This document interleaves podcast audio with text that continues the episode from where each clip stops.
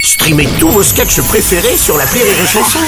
Des milliers de sketchs en streaming, sans limite, gratuitement, gratuitement sur les nombreuses radios digitales Rire et Chanson.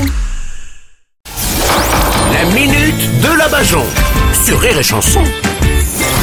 Et aujourd'hui, nous recevons une conseillère présidentielle. Euh, pardon, madame, on peut savoir pour quelle société vous travaillez, s'il vous plaît Bonjour, après le Big Mac, le McChicken, découvrez le McKinsey. Ah, mais alors ça consiste en quoi votre travail, dites-moi Ah, alors vous voyez le mur derrière vous, Bruno Ouais, Ah. oui, oui. Eh ben je peux vous conseiller d'aller dedans pour un milliard par an. Un milliard, c'est ce qu'aurait coûté McKinsey à l'État français, vous êtes sûr Oui, c'est une étude de McKinsey qui le dit. Ah oui, alors, évidemment. oui. Mais c'est légal tout ça Bah, payer déjà une fortune pour des décisions inutiles qui nous conduisent dans le mur, malheureusement c'est légal. Ah oui. Hein, sinon tous les Français iraient en tôle pour avoir payé nos gouvernements depuis 40 ans. Oui, c'est vrai aussi.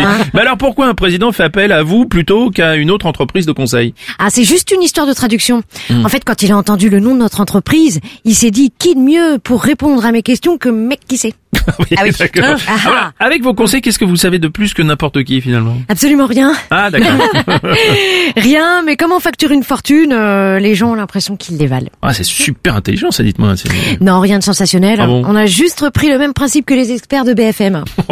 D'accord. Des études qui coûtent cher, qui mènent à rien, bah, c'est comme si après avoir fait Polytechnique, tu faisais les anges de la télé-réalité. Oui, en effet. oui. Bah, le- notre ministre de la Santé a quand même dit qu'il n'avait jamais écouté les conseils de McKinsey pour la gestion de la pandémie. Ah bah dans ce cas, organiser un truc qui coûte cher et qu'au final on n'écoute pas. Aux États-Unis, on appelle ça McKinsey. En France, on appelle ça un référendum.